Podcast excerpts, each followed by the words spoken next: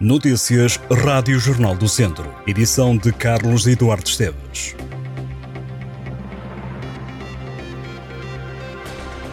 O Académico de Viseu está fora da luta pelo título de sub-23. Os academistas foram derrotados em Torres Vedras por 1-0 e não conseguiram apurar-se para a fase de campeão da Liga Revelação. O único gol do jogo apareceu aos 27 minutos da primeira parte. O Académico termina a primeira fase da Liga Revelação em sexto lugar da Série A com 17 pontos. Em 14 jogos, a equipa de Viseu ganhou 5, empatou 2 e perdeu 7. Ficou a 4 pontos do apuramento. O Académico vai agora jogar a Taça Revelação. Os trabalhadores do motel Terra Cálida em Viseu vão estar em greve durante dois dias, 22 e 25 de dezembro, para exigir melhores condições de trabalho e o fim do assédio moral e pressões de que dizem estar a ser alvo.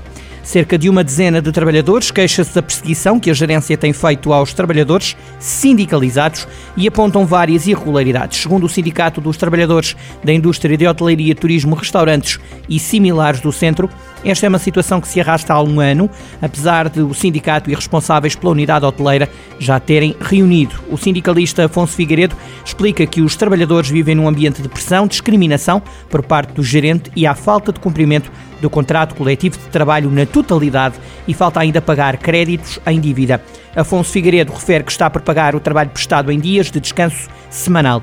Afonso Figueiredo refere que esta greve é de 24 horas e que se a unidade hoteleira resolver os problemas nos próximos dias, a paralisação poderá ser levantada. O frio veio para ficar e, mais uma vez, a Administração Regional de Saúde do Centro deixa conselhos à população para se proteger das baixas temperaturas. A saúde pública recomenda o uso de várias camadas de roupa, preferencialmente com tecidos naturais, como algodão e lã, cobrindo a cabeça e as mãos nos dias mais gelados e, em especial, em deslocações à rua. A população deve também manter os pés quentes e confortáveis. A Administração Regional de Saúde do Centro pede também às pessoas que mantenham o conforto térmico das casas e que tenham atenção às braseiras e fogareiros de carvão, porque além do risco de incêndio, podem também provocar intoxicações que podem ser fatais.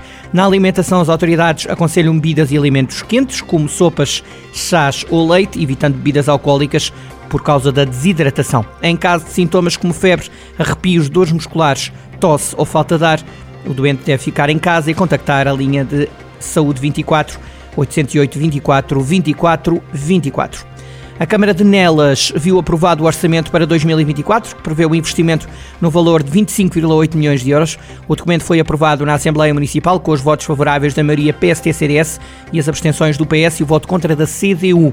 O Presidente da Câmara, Joaquim Amaral, diz que este é um orçamento responsável que quer dar resposta às necessidades mais urgentes das pessoas e do território. A autarquia defendeu que o orçamento e as grandes opções do plano vão ao encontro das necessidades e preocupações das pessoas e dos presidentes de junta, conciliando funções sociais, educação, ação social, com investimento ambicioso em projetos de desenvolvimento e qualidade de vida.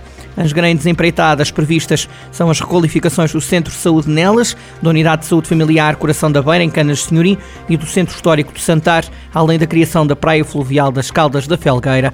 Já em sede do Executivo, o orçamento também teve luz verde, quatro votos a favor do Executivo e duas abstenções dos vereadores da oposição, PS. O presidente da Câmara de Viseu disse que os azulejos de arte nova que foram retirados da fachada de uma casa que está a ser reabilitada no centro de Viseu foram guardados pela autarquia, mas recorda que o imóvel pertence a privados e não está classificado como sendo de interesse municipal. O deputado perguntou onde estavam os azulejos que foram retirados um a um e por que razão não foi preservada a fachada do imóvel à semelhança do que foi feito noutros casos similares. Segundo o Presidente da Câmara, as obras de demolição do edifício localizado na Rua Cândido dos Reis cumprem com todos os requisitos. Na intervenção, o deputado Jorge Adolfo questionou também o Presidente da Câmara sobre as razões pelas quais os museus municipais estão encerrados ao domingo, um assunto que de resto já levou o PCP a avançar com o abaixo assinado, onde é exigida a reabertura destes espaços. Fernando Ruas acabou por admitir tratar-se de uma questão orçamental.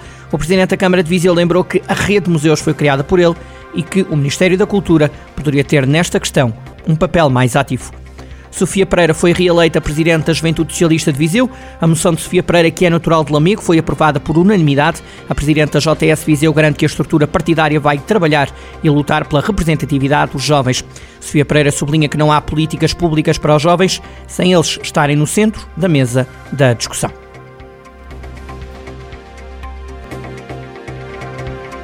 Estas e outras notícias em jornaldocentro.pt.